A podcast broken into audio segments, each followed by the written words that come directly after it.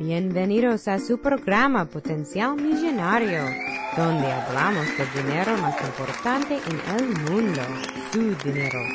Y ahora con ustedes, Félix Montelara, autor del libro Potencial Millonario.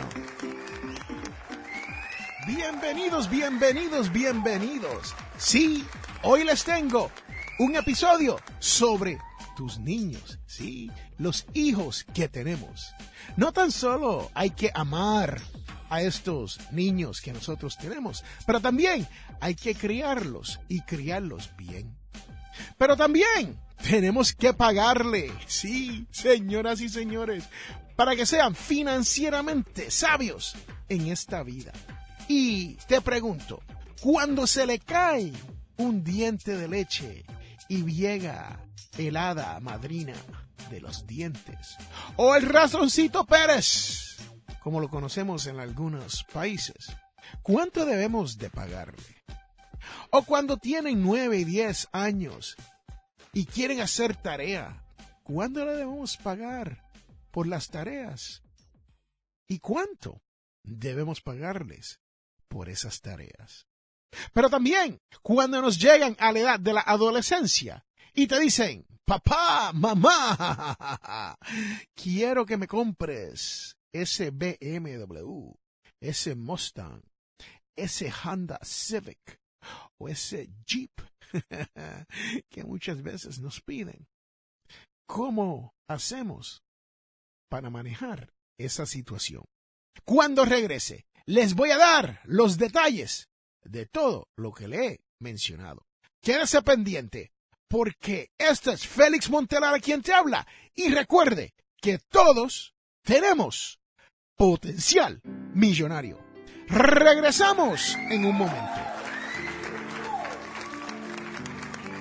Y quiero recordarle que este programa, Potencial Millonario, es auspiciado por ninjapillow.com. Sí, ninja de karate y pillow de almohada.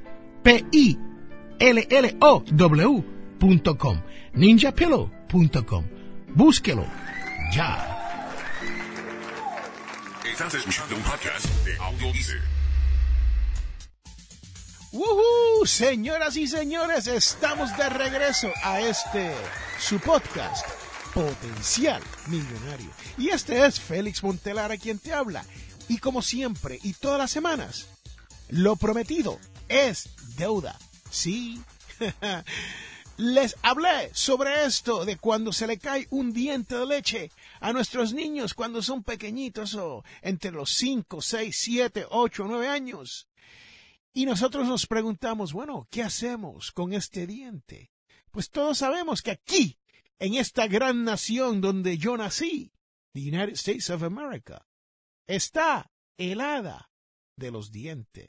Y ese hada de los dientes, dependiendo a nuestra situación económica, a veces nos puede traer desde unos centavos a unos cuantos dólares por diente. En muchos países, como en el país donde yo me crié, en la isla del encanto, nos decían que había un ratoncito que llegaba y nos llevaba el diente y nos dejaba algo a cambio, ¿no? Pero en muchos países latinoamericanos, ese ratoncito hasta tiene nombre. ¿Sabe usted cuál es el nombre del ratón? Se lo voy a dar. El ratoncito Pérez. Sí, así como lo oyen. Tiene nombre y apellido. Ratoncito Pérez. Pero la realidad es, ¿cuánto es que uno le debe dejar a nuestros niños? Bueno, les tengo que contar que este su servidor todavía tiene niños entre esa edad donde se le están cayendo los dientes de leche. Y yo he aprendido a que hay que recompensarlo por el esfuerzo que hacen, por su higiene dental. Si están haciendo todas las tareas de limpiar sus dientes debidamente todos los días y todas las tardes, pues entonces les damos un poquito más. La realidad es que no les damos mucho. les damos entre un dólar, a veces dos dólares, todo depende, ¿no? Pero yo sé de familias que le dan 50 centavos a un dólar. Y conozco familias que le dan de 5 dólares a 20 dólares. ¡Wow! Como me gustaría ser parte de esa familia, ¿no? Cuando me estaba criando, que me dieran 5 o 20 dólares a esa edad. Pero la realidad es que uno no le puede dar mucho a los hijos cuando se viene a esto del dinero. Y más tarde en este podcast les voy a decir el porqué de eso. Pero vamos a decir que ya los niños se han crecido un poquito y están entre la edad de los 10, 11, 12 años. Y uno piensa, bueno, ¿será bueno pagarle por hacer tareas? Pues les tengo que decir que muchas veces, si usted toma la oportunidad de cuando le pague por una tarea a sus niños, enseñarle algo sobre las finanzas personales, enseñarle a cómo manejar su dinero, enseñarle que hay que ahorrar, hay que guardar, hay que invertir, hay que dar. Entonces, usted va por buen camino. Sí, así como lo oye, usted le está enseñando a sus niños, a sus hijos y a sus hijas buen hábito de cómo manejar su dinero. Pero uno tiene que preguntarse, ¿cuándo le debo de pagar a mi niño o a mi niña por una tarea? Pues la regla que seguimos aquí en el rancho del hombre pobre. Ese es el título oficial de la mansión del mentor millonario Félix A. Montelara, el rancho del hombre pobre. Nosotros le pagamos a nuestros niños por tareas que nosotros no queremos hacer. ¿Qué significa esto? Se pregunta. Si hay una tarea que es obligatoria de ellos hacer para contribuir a la limpieza de su cuarto o su baño, nuestros niños no le pagamos por esas tareas. Pero si hay alguna tarea como limpiar mi auto o limpiar los platos, sí, porque aquí quien friega los platos es este su servidor, Félix Amontelara, aunque tengo una lavadora de platos, pero nunca he estado muy contenta con, con esa lavadora de platos, no me convence, ¿no? Y muchas veces termino yo lavando los platos. Pues si hay alguna tarde que yo no quiero hacer eso, pues yo le digo a mi niño Nicasio o a mi niña Ania, les pido, ¿me quieren ayudar con estos platos? Sí. Y si ellos me ayudan, o uno de ellos me ayuda con los platos, ya sea secar los platos o enjuagarlos o lo que sea, ¿no? Porque uno tiene que tomar la oportunidad para enseñarle a cómo hacer estas tareas por ellos mismos. Y al principio, pues uno está ahí observando, ayudándolo, dejándolos que ellos participen y uno le puede pagar algo, ¿no? Por esa participación. Pero ellos tienen que querer hacerlo, sí, señoras y señores, porque vivimos en un mundo donde nosotros no podemos obligar a nuestros niños a hacer las cosas que ellos no quieren. Y también, cuando la tarea es algo que mamá no quiere hacer, que mamá siempre hace, como vamos a decir que mamá normalmente le gusta ir a salir afuera rancho del hombre pobre a limpiar las aulas de las gallinas o los patos o cambiar el agua al pez en su pecera. Entonces uno les pide que ayuden a uno con esa tarea y uno le enseña cómo hacer esa tarea y uno le puede pagar algo. Pero, ¿cuánto es lo que usted le debe de pagar a un niño, una niña? Por esta asistencia. Uno debería de pagarle dos o tres dólares, o cinco dólares, o diez o veinte. Bueno, todo depende de la tarea y todo depende del amor que su niño le ponga a esta tarea. Porque si lo hace refunfuñando, entonces usted sabe cómo usted le va a pagar, ¿no? Pero la realidad es que al final del día no se le puede pagar demasiado de mucho dinero por la tarea que está haciendo. ¿Y por qué es esto? Se preguntará. Bueno, es tan fácil como que si usted le da demasiado de mucho dinero a sus hijos, ellos no entienden el valor de trabajar por ese dinero. Y entonces estás haciéndole más daño que bien en ese momento. No les estás enseñando cosas positivas de cómo manejar este dinero. Sí, así como lo oye. Todas estas oportunidades de pagarle a nuestros hijos son oportunidades para amarlos y criarlos para que sean una mejor persona en este mundo, para que contribuyan a nuestra comunidad, para que añadan valor a todo a quien se nos acerca. Señoras y señores, esa es la realidad. Y por eso es que nosotros debemos de pagarle a nuestros niños y niñas por hacer tareas en la casa. Pero vamos a uno de los puntos más importantes de los cuales muchas preguntas me han llegado sobre esto durante los años aquí en Potencial Millonario. Y es, ¿qué hacemos cuando llegan a la edad de la adolescencia y necesitan su primer auto? Señoras y señores, yo tengo hijos ya que son adultos y tienen sus propios hijos. O sea, que ya yo soy abuelo como nueve veces. y les tengo que contar que yo cometí todos los errores habidos y por haber cuando se viene esto de los vehículos. Tanto así que la hija mía Naisa sufrió más que todos los demás cuando se vino a esto del vehículo, porque yo no supe manejar este dilema de los autos. Déjeme explicarle de lo que estoy hablando. Cuando el primer hijo mayor mío, Raúl, quería su primer auto, pues yo salí y le compré un auto usado. Muy bonito, un Honda CRV. Precioso, dos puertas, ah, económico, un auto del cual podía depender todos los días y usted sabe cómo es esto. A los dos o tres meses estuvo un accidente y le compré otro auto, le compré un segundo auto. Y a los seis meses estuve en otro accidente y si no me equivoco, lo ayudé a comprar su tercer auto. Bueno, cuando llegó el segundo, Yara, a manejar su auto, entonces le compré su primer auto y cuando tuvo problemas con su primer auto, que tuvo en su primer accidente, la, creo que la ayudé un poco con eso del segundo auto. No hice como hice con Raúl, donde le ayudé con hasta tres autos, ¿no?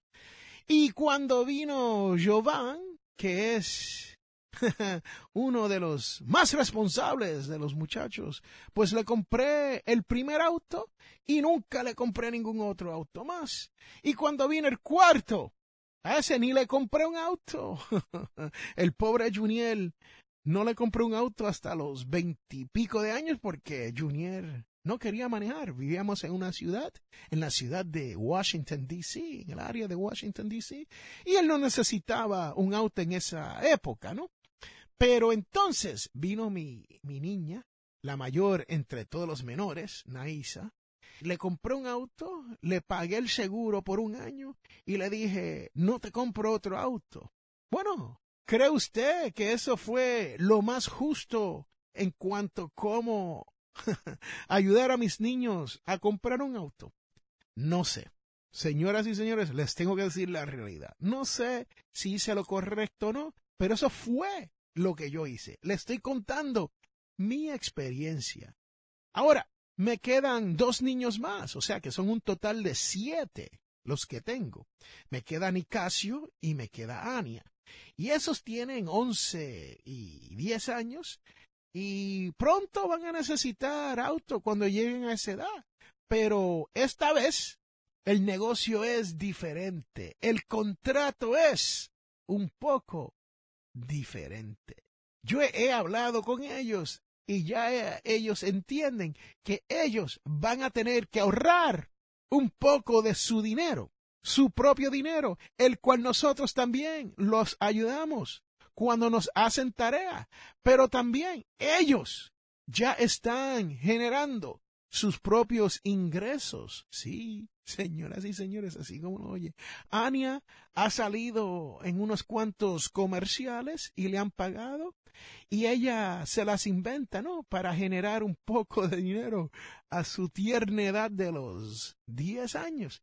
Y Nicasio ha generado dinero dando conciertos de piano, sí, señoras y señores. Hasta tiene un CD, un CD con música, que yo no lo he puesto a la venta, pero él lo vende a sus amigos y sus familiares y está generando dinero de esa manera. A lo mejor yo ponga el CD de Nicasio a la venta en la página de Potencial Millonario. No sé si lo vaya a hacer, pero pero es interesante, ¿no? Porque el gran Nicasio es un pianista. A su edad de los 11 años ya es uno de esos pianistas que le han pagado por tocar su música frente a grupos. Sí, así como lo oye. Pero el negocio es este. Esta vez, este su servidor va a poner la misma cantidad de dinero que ellos ahorren para comprar su auto. Me explico. Si Nicasio logra guardar cinco mil dólares para su auto, yo le pondré cinco mil dólares hacia su auto. Si Ania guarda siete mil dólares para su auto, yo le pondré siete mil dólares para su auto. Pero señoras y señores, si usted no tiene esa cantidad de dinero para usted parear con sus hijos, entonces usted puede poner un límite. Y eso fue solamente un ejemplo. Y esto quiere decir que a lo mejor yo no sobrepase el pareo de cinco mil dólares para ninguno de los dos. ¿Por qué? Porque eso sería un auto de diez mil dólares para un niño de 16, 17, 18 años que va a comenzar a ir a la universidad o todavía está yendo al high school. Piénsalo. Esa es una de las maneras que yo he concebido para resolver este problema. Sí, como les dije, hay que tener límites. Y muchas veces, si no se puede pagar tanto, pues él pone mil quinientos dólares y usted pone los mil quinientos. O si ellos guardan mil dólares y usted tiene los dos mil dólares, usted lo puede ayudar con dos mil dólares. Sabemos que tres mil, cinco mil dólares no compra mucho carro, pero compra lo suficiente para uno ir y venir a la universidad y a la escuela y todo eso, ¿no? Bueno, señoras y señores, eso es todo lo que les tengo hoy en el programa sobre esto de los niños, cómo amarlos, criarlos y pagarles. Este es Félix Montelara quien te habla y recuerde que todos, pero todos, tenemos potencial millonario. Regresamos en un momento. Este programa Potencial Millonario es traído a ustedes cortesía de undercovermakeup.com. Señoras y señores, esto es una línea de maquillaje. Pase por undercovermakeup.com y verás todos los productos que hay para que su cara luzca mejor. Estás escuchando un podcast de Audio quiero recordarles que Potencial Millonario y este su servidor, Félix A. Ahora somos parte de Audio Dice Network. Sí, señoras y señores, audiodice.net. Si usted quiere encontrar otros podcasts que puedan interesarle en español y en inglés, hechos por podcasters independientes latinos, ese es el sitio a ir para encontrar estos podcasts. Un ejemplo de este podcast es El Escribidor con Diego Murcia. Sí, es uno de esos podcasts donde te enseña a cómo escribir estos libros de, como yo le llamo, de fantasías, ¿no? Cómo escribir mejor. Y también tenemos a Prepárate, ¿sí? con la doctora Lisandra Pagán, que por cierto está por lanzar un libro nuevo.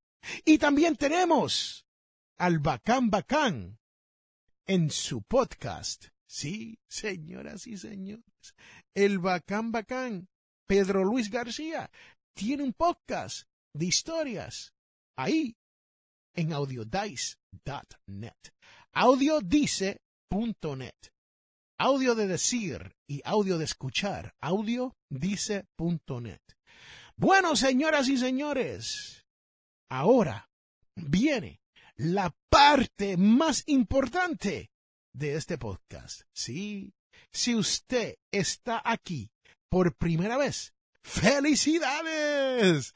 Señoras y señores, si usted nunca ha escuchado este podcast, te invito a que escuche todos nuestros episodios sobre esto de las finanzas personales y los logros de nuestros latinos. Sí, porque son muchos. Ya estamos por el episodio 180. Y eso quiere decir que hay material para cortar y escuchar y entretenerte y aprender sobre esto de las finanzas personales y cómo crecer la mentalidad millonaria. Pero si usted está aquí todas las semanas, sabe que ahora viene la parte más importante de este podcast. Sí, la devoción de la semana, la cual nos dice, entonces entró también el otro discípulo, el que había llegado primero, vio y creyó. Señoras y señores, eso nos viene de Juan 20,8. Y estamos en la semana de la resurrección de nuestro Señor. Este es Félix Montelara quien te habla. Y recuerde que todos, pero todos, tenemos potencial millonario. Gracias por estar aquí. Espero que llegues el próximo sábado a la misma hora y por este su mismo canal, potencialmillonario.com audiodice.net.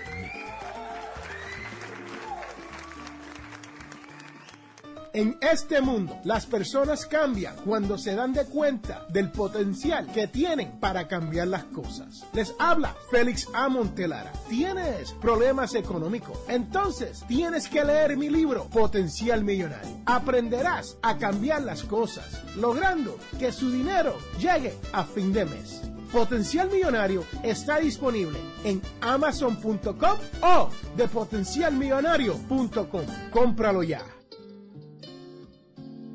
Hemos llegado al final de nuestro programa Potencial Millonario. Si le gustó lo que escuchó hoy, se puede comunicar con nosotros al 334-357-6410 o se pueden comunicar a través de nuestra página web. Sintonice el próximo sábado a las 8 de la mañana y recuerde, todos tenemos potencial millonario.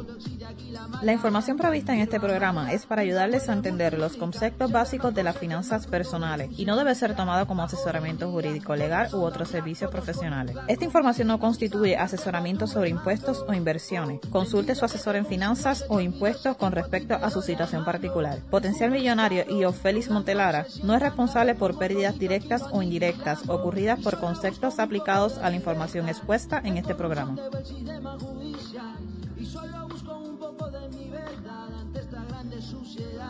Y sigo buscando respirar aire fresco. Porque donde yo vivo me siento atrapado como un pobre preso.